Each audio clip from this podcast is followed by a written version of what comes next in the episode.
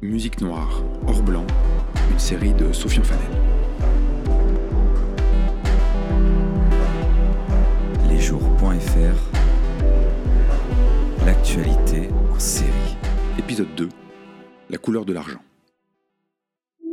Le 4 mai 1987, le musicologue britannique Philip Tagg a envoyé une lettre restée historique à quelques collègues chercheurs en musique populaire. Ce chant qui rassemble les œuvres nées après l'enregistrement sonore à la fin du XIXe siècle, qui ne relève ni de la tradition orale comme les musiques folkloriques, ni de l'écrit comme le classique ou l'opéra. Dans son courrier, Philippe Tagg s'attaquait notamment au courant rocologiste de la recherche, qui tendait alors à construire une histoire de la musique où le génie instantané des Noirs vivant sur le sol nord-américain s'opposait à la rationalité et au sérieux des musiques jouées sur le continent européen blanc. Tout ceci, disait Philippe Tagg, n'est qu'une construction, et elle est raciste. Parfois, nous semblons attribuer aux gens à la peau foncée, africains autant qu'afro-américains, toutes les notes, tous les timbres et rythmes sales et vilains mais agréables que nous imaginons hors de notre portée, écrivait Tagg depuis son point de vue d'homme blanc européen. Nous pensons même que les gens de notre teinte blafarde n'ont jamais produit aucune note, aucun timbre, ni aucun rythme sale et vilain mais agréable que nous, petits blancs refoulés et asexués que nous croyons être, ne pouvons avoir joué aucun rôle majeur dans la création de tous ces sons immoraux mais agréables sur lesquels on groove actuellement. Nous préférons croire que nous n'avons que les gens de descendance africaine à remercier ou à incriminer pour chaque once de musique immorale que nous apprécions. C'est peut-être pour cette raison que certains d'entre nous sont déçus lorsque les artistes noirs ne correspondent pas au stéréotype comportemental que nous attendons d'eux si on ne voit pas un tortillement constant du derrière. Le petit monde de la musicologie a commencé par ne pas du tout apprécier de se voir traiter de petits blancs fascinés par l'exotisme noir. Puis le débat s'est installé, et il a façonné une nouvelle histoire de la musique. Car en regard, Philippe Tagg a dû définir la notion de musique noire, largement utilisée par les chercheurs comme par les musiciens eux-mêmes. C'est à ce moment qu'a été tracée une ligne claire entre les deux aspects de cette expression. Car non, aucune musique n'est noire par essence, car aucune musique jouée par des noirs n'a de caractéristiques, les rythmes syncopés, blue note, l'improvisation, qui ne se retrouvent dans aucune autre musique. Et malgré tout, l'idée d'une musique noire a bien une existence sociale et artistique, car la musique a notamment fait partie de la culture des populations noires amenées de force, puis ségrégées dans les deux Amériques. Il s'agirait même davantage d'une musique de pauvres. Mais les Noirs étant bien plus souvent que d'autres des pauvres, outre-Atlantique comme en Europe, elle est devenue musique noire tout court. C'est sur ce socle que repose aujourd'hui le débat qui agite l'industrie de la musique en parallèle du mouvement Black Lives Matter, où elle est accusée par de nombreux artistes et salariés de profiter des musiques jouées par des Noirs, tout en restant furieusement blanches dès qu'on arrive dans les étages de direction des majors du disque, comme des géants actuels de la musique en ligne. Cette exploitation est tout sauf nouvelle. Elle traverse même toute l'histoire de la musique enregistrée. Mais il n'y a pas de machiavélisme, ce n'est pas un projet, c'est une synergie d'inégalités et une chasse gardée qui doit le rester, résume Rosset, rappeur et patron du label Hors.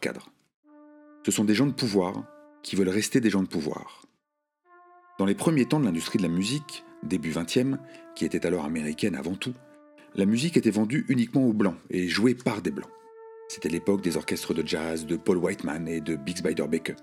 Jusqu'à ce qu'en 1920, le label indépendant OK invente la catégorie des race records, pour ne pas dire noir, en enregistrant la chanson Crazy Blues, chantée par Mamie Smith, une habituée des clubs de Harlem. Un million d'exemplaires plus tard, le carton était tel qu'Ok a décidé de multiplier ses sorties à destination des quelques 14 millions de noirs vivant sur le sol américain mais aussi des blancs qui achetaient euh, ces disques pour la puissance musicale ou pour se payer un petit frisson exotique. Ce n'était pas prévu que la culture noire devienne aussi centrale, explique Emmanuel Parent, maître de conférences en musique actuelle à l'université de Rennes 2 et directeur de la publication de Volume, une revue scientifique dédiée aux musiques populaires. Mais cette musique parlait au peuple, car elle venait du peuple.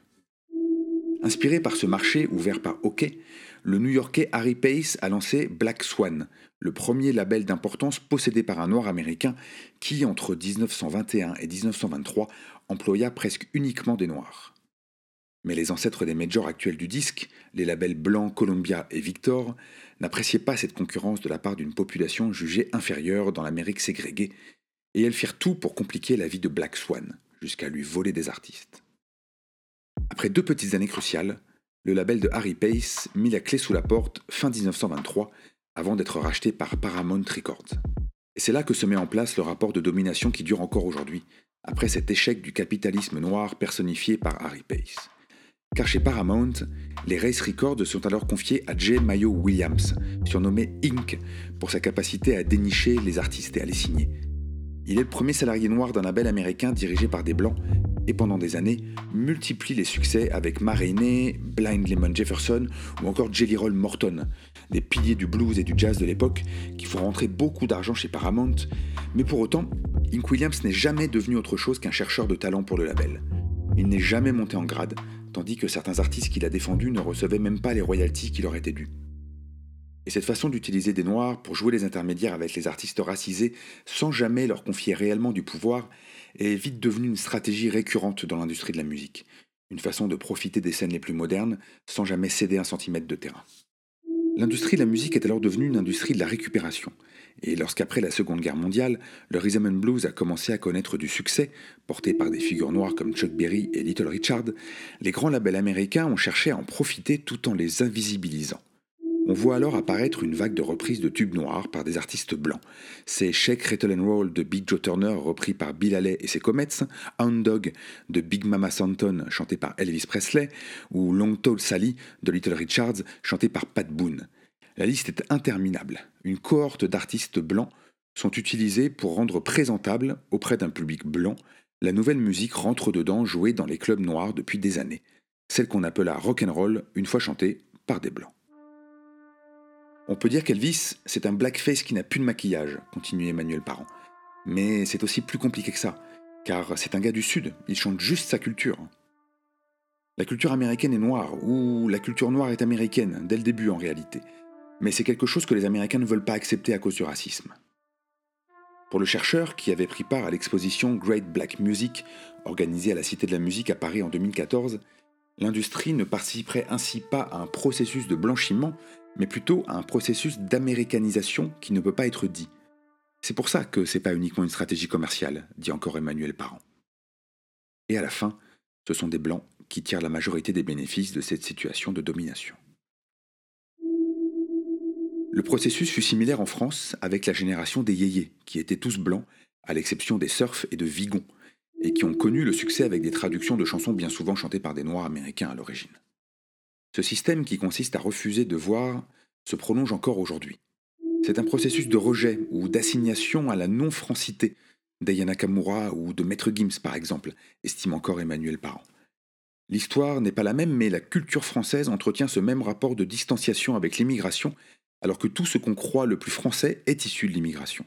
C'est le cas par exemple de l'influence italienne dans la musette, ou du jazz chez Charles Trenet. Dans Y a de la joie, il y a une syncope jazz, ça bouscule. La prosodie du français est chamboulée dans les années 30. Ou chez Jean-Jacques Goldman ou Julien Clerc aussi, il y a des déplacements d'accent qui sont liés à des cultures qui viennent des États-Unis ou de pays africains. Mais on les considère comme français si c'est des blancs qui chantent. On passe ainsi notre temps à effacer tout cela. Et inversement, quand les artistes sont non blancs, on les assigne à quelque chose de non français.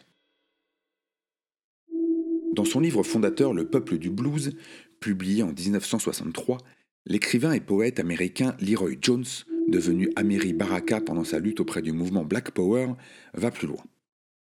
Pour lui, l'exploitation des musiques noires par l'industrie de la musique outre-Atlantique est une exploitation des Noirs américains qui a mené à un effacement des caractéristiques musicales africaines qui demeuraient dans le blues comme dans le jazz. La thèse fait encore débat, tant les musiques et les musiciens se sont avant tout mélangés et créolisés, et polissés, effectivement, formatés pour le grand public peut-être. C'était un des objectifs de la Motown, le grand label soul créé en 1959 par l'entrepreneur noir Berry Gordy à Détroit. Un génie du marketing, mais pas un combattant politisé. Emmanuel Parent. L'histoire de la Motown, c'est le marketing. Berry Gordy sait qu'il y a un potentiel pour la musique noire, mais il pense qu'il faut pour cela désarmer les peurs des blancs face à l'autonomie noire. Ça passe par des séances de maintien de soi pour les musiciens ou la recherche d'un son pas trop brut. Gordy réinvente là le black capitalism, mais il prépare aussi le terrain pour les grandes majors du disque qui vont s'en servir pour récupérer cette soul livrée sur un plateau. Dans un article publié en 1997 dans la revue scientifique Popular Music and Society, Mark Anthony Neal, qui enseigne la culture populaire noire à l'université de Duke en Caroline du Nord, estime que Gordy a institutionnalisé la musique populaire noire en tant que matière profitable à travers l'Amérique. Pour lui, diffuser la soul noire devait permettre de faire monter cette culture et donc de faire monter des noirs en responsabilité dans les entreprises. Mais toutes ces techniques marketing, qui utilisaient notamment des techniques des militants des droits civils, ont été reprises par l'industrie sans donner aux Afro-Américains une autonomie et du pouvoir. Comme elle l'a fait à l'époque d'Ink Williams et du jazz, l'industrie américaine se met à embaucher des marchands du ghetto, capables de lui ouvrir les portes des villes ouvrières noires pour en aspirer la créativité. Ce sera notamment la place de Kenny Gamble et Leon Huff, créateurs de Philadelphia International Records et pourvoyeurs d'une remarquable soul orchestrée dans les années 70, avec par exemple The Intruders ou Billy Paul. Indépendant sur le papier, Philadelphia était en fait pieds et poings liés par son distributeur CBS, propriété de la major Sony Music. Après la parenthèse du disco, la grande musique des contre-cultures noires, gays et féminines de l'Amérique des années 70, qui est devenue une délirante appropriation blanche avec la fièvre du samedi soir en 1977, où un mâle blanc fait chavirer des cœurs blancs sur des musiques des trois Bee Gees, le hip-hop a tenté à son tour de ne pas retomber dans le piège. Et dès le début, c'était encore une affaire d'entrepreneurs noirs. Sylvia Robinson chez Sugar Hill Records, Russell Simons chez Def Jam, puis Sean Combs, Puff Daddy chez Bad Boy. Mais à chaque fois, le plafond de verre a résisté, et le seul patron de la belle rap de cette première génération à être monté au sein d'une major, en l'occurrence Warner Music, fut Tom Silverman, qui est blanc. C'est la génération d'après qui a commencé à résister, lassé de se faire avaler et recracher par une industrie immobile. C'est Jay-Z ou Damon Dash chez Rockefeller, Sylvia Rhone chez East West, qui est devenue ensuite l'une des rarissimes femmes noires à la tête d'un gros label, Electra, propriété de Warner Music, ou encore le Wu-Tang Clan. En France, c'est Secteur A, Première Classe, Nouvelle Donne, Watibé ou encore 9 de Z, le label de Booba. Autant de personnalités et labels qui ont peu à peu instauré un travail avec des majors tout en gardant leur indépendance économique. Jusqu'à ce que le streaming, l'écoute de musique sans téléchargement, viennent encore changer ce rapport de force en faveur des artistes. Désormais, ils ont gagné en autonomie et conquis la puissance qui leur permet de remettre en question un interminable siècle d'exploitation déséquilibrée de la créativité des artistes noirs.